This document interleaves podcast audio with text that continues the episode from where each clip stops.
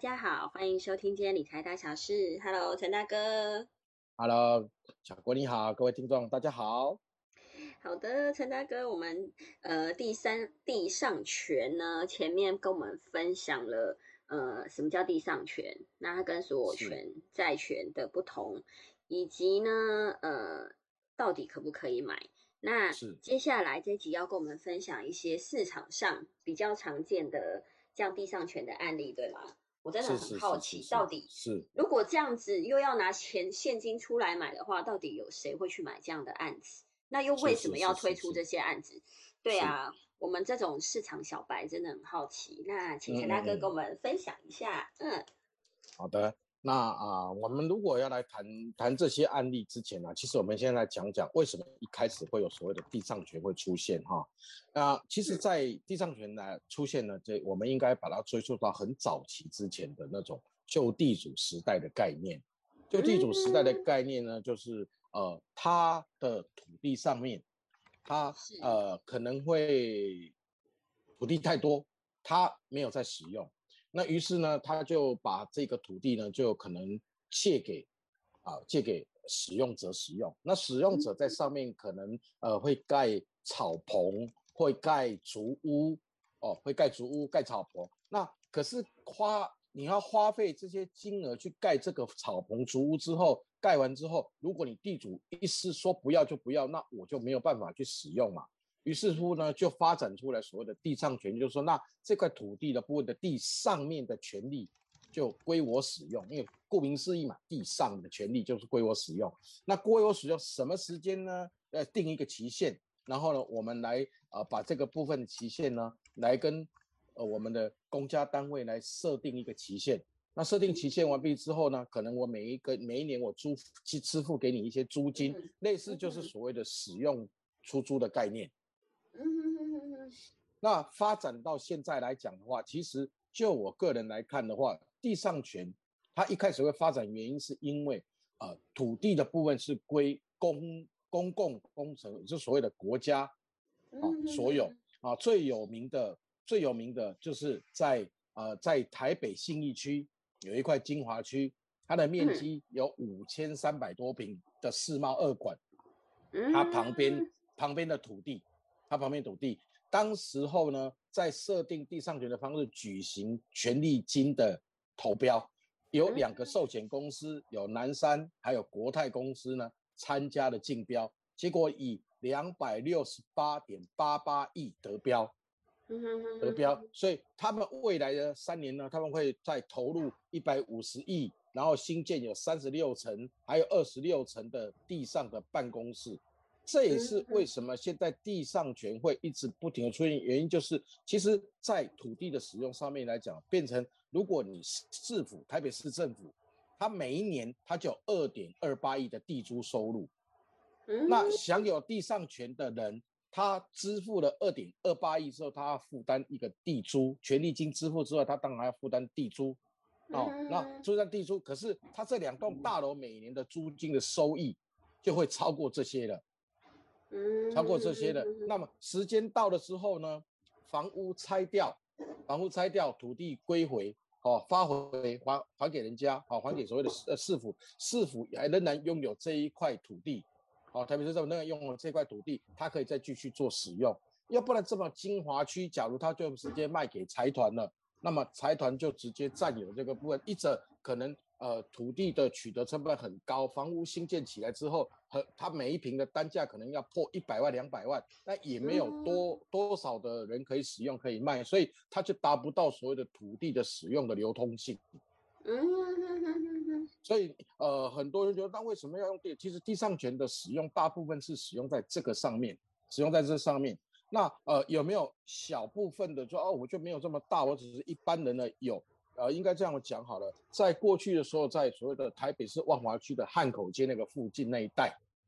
就是那一带这边吗？对对对对对对，西门町这边，其实到现在还是有很多很多是过去人济院的土地。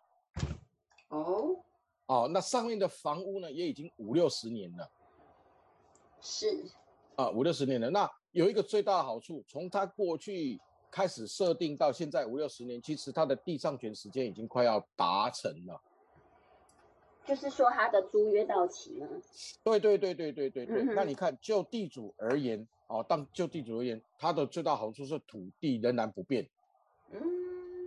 可是上面的建物已经老化了。那将来呢？将来呢？这个土地，这个呃呃房屋拆拆除完毕之后，它的土地仍然存在，对上面的建筑物的保障一点都没有。嗯，一点都没有，所以是为什么我我个人不是这么的呃看好以地上权来做出租啊、有没有人买？有，在我过去的案例里面有一个三重的呃客户，嗯他看了一个房子，呃是一百五十万，三十几平，嗯哼哼哼哼哦哦，看完之后是地上权那他这样一直租几年？啊，地上权，那地上权它的租赁期限有五十年。哦，也就是他保他是买了之后再签五十年吗？没有没有，就是他的这个地上权是只有五十年，他买的时候已经是十五年了。哦，所以他这个一百五十万可以在上面让他保障再租三十五年的意思。是的，是的，就是这个概念、啊。那这个概嗯念其实在中国大陆也是一样的一个概念。对，因为他们都是只有使用权嘛。嗯对对，所以说呃，各位听众，如果假如对地上权房子有有兴趣，他看的是什么？看的是年限嗯哦，看的是年限。比如说你一个设定七十年的人的的这个土地的年限，他可能已经使用了二十年，你只有剩五十年的年限。那他都已经用了用了这个呃呃五十年，只剩下二十年的年限，所以年限越低，当然你的价格就越低。嗯啊、越低啊、那地上权的概念是这样，我这辈子只能只可能只愿意买这个房子，我手上的资金也只有这样，我也没有打算跟银行借款嗯哼哼哼，啊、那我也不考虑将来不将来的问题。那么我现在嗯买了买了之后，反正我也活不到那么久啊，我就买一个，我就买一个五十年的地上权。那我现在比如说是五十岁，那我买五十年，我有活到一百岁，啊，活到一百岁，那一百岁之后呢，呃，反正我这房子就归就还给人家，那我地反正土地也不关我的事，我也不打算处理。那问题大家有没有想过一个问题？假如你活到一百岁，你要回来，你还要再回来处理地上权的事情吗？或者是人家把你赶出去，这房子把你拆掉，然后你就没得住了吗？所以为什么我不是那么的认同的地上权的使用的概念是这样啊？原因是这个这个情况哦。那啊，当然他也是买了，买了之后呢，呃，他就把它分割出租。所以你可以发现发现一个很有趣的问题，从大财团他也是买土地，然后拿到地上权的使用，他也是盖房子之后，他投入他的成本，然后他出租。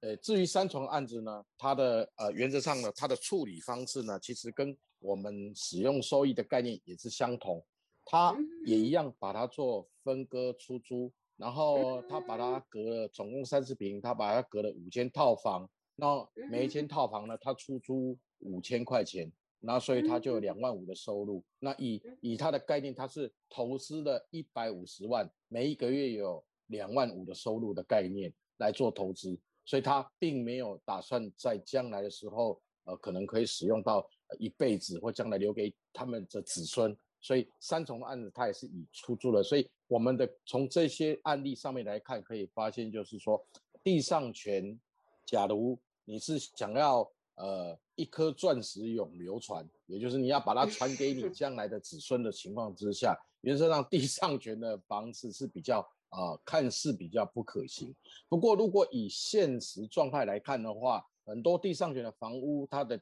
地标地标也就是它地点还蛮好的，那价格呢也蛮好的，看起来都比一般的市价大概低五成到六成，五成到六成。那么如果以使用上面来看的话呢，呃，你就当做是做出租，做是所谓跟人家做租这个房子，等于是你的租金的收概念不是每个月给，而是一次性的给，一次性的给，嗯。也就是说你可以一次性，比如说五百万，然后你去把它除以五十年，啊，除下来之后一个月固定多少钱，啊，这样的租金划不划算？大概是这个概念，哦，所以反而要回头来看这件事情，啊，变成它是以出租，但是一开始先拿一大笔钱来出租，那么出租再去除以你的年限，啊，每一个月的话，这样子的话啊，你的金额呢就会比较啊容易抓得到，对呀，哦哦，嗯嗯哼哼哼哼哼。那请教一就是呃，很很，简单的说，我刚帮帮大家算了一下哈，呃，嗯。五五百万你去买了一个房子，出租五十年，然后呢，每一年是十万，那十万的话，你把它除以十二个月，你一个月的租金是八千三百三十块钱，那你觉得，哎，在这个地方我租八千三百块钱划不划算？啊，如果觉得划算，那当然你就是就把它租下来，好，所以是以租赁的概念来看这个土地所有权。嗯，好像嗯给大家做一个一个一个比较逻辑上面的思考，变成这样子。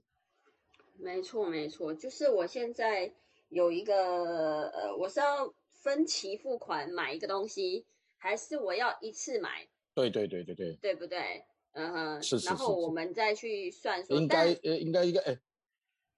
对应该是说看他有没有做营业使用才会是比较划算的吧？好，哦对，没哎应该没有了，应该就是说你在使你使用这个东西，你的每个月所呃所支付的这个租金，你觉得划不划算？其实就是这样啊。不过各位听众还是要稍微了解一下，就是说地上权设定完毕之后，你支付的这个租金，它其实还是可以调整的，还是可以调整。假如你的土地一直不停的又往上涨，那你这个地主是有可能会要求租金往上调的哦。嗯，哦，所以这个部分的话，其实其实其实它是可以可以有这一个部分的调整啊，有这部分的调整。所以说，嗯，大呃这这个各位听众在使用地上权上面说，一定要特别在注意这个事情。是，OK，所以它的这个租金的话，一般大概会是几个 percent？我们一般自用住宅大概是千分之二嘛。是对，那如果说像这种呃地上权的房子，它也是按照自用哦住宅的下去算嘛？呃呃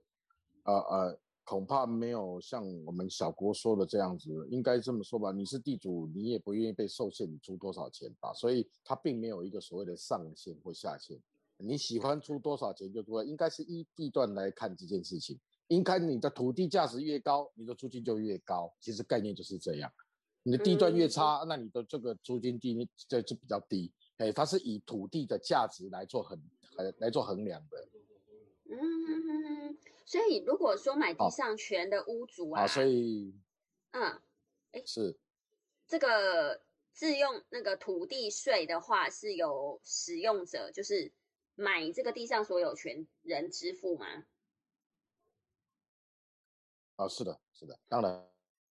你是支付你的租金而已嘛。啊，那土地的这个各项的税金，当然还是由原来的地主来做支付。那其实这个部分，呃，其实也是在契约上面可以双方互定的，这种并不一定会有一个所谓的一致性啊，一致性就是他可能会要求说你土地是你使用的，那地租还是给你去负担，那你同意或不同意？所以你在使用地上权上面说，一定一定要把这个所有的这个成本都加计进来，一起来计算哦，到底这样划算还是不划算？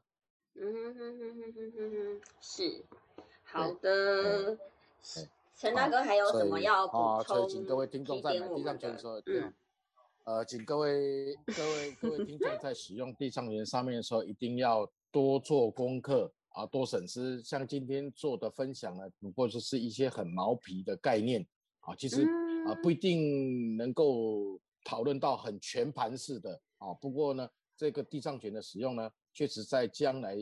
已经是一个趋势了，一个趋势啊，一个趋势。那啊，但是它因为并不是目前的主流，那贷款上面相对性的比较困难。对，假如你是在贷款上面有需求的话，那比较不建议呢你去做这样的一个投资，或者是做这样的一个购入。好、你在请各位听众在使用地上权一定要特别的注意。好的，好，谢谢陈大哥。那我们今天先到这边，嗯，嗯，好的，呃，好嗯，谢谢各位听众，拜拜。谢谢各位，拜拜。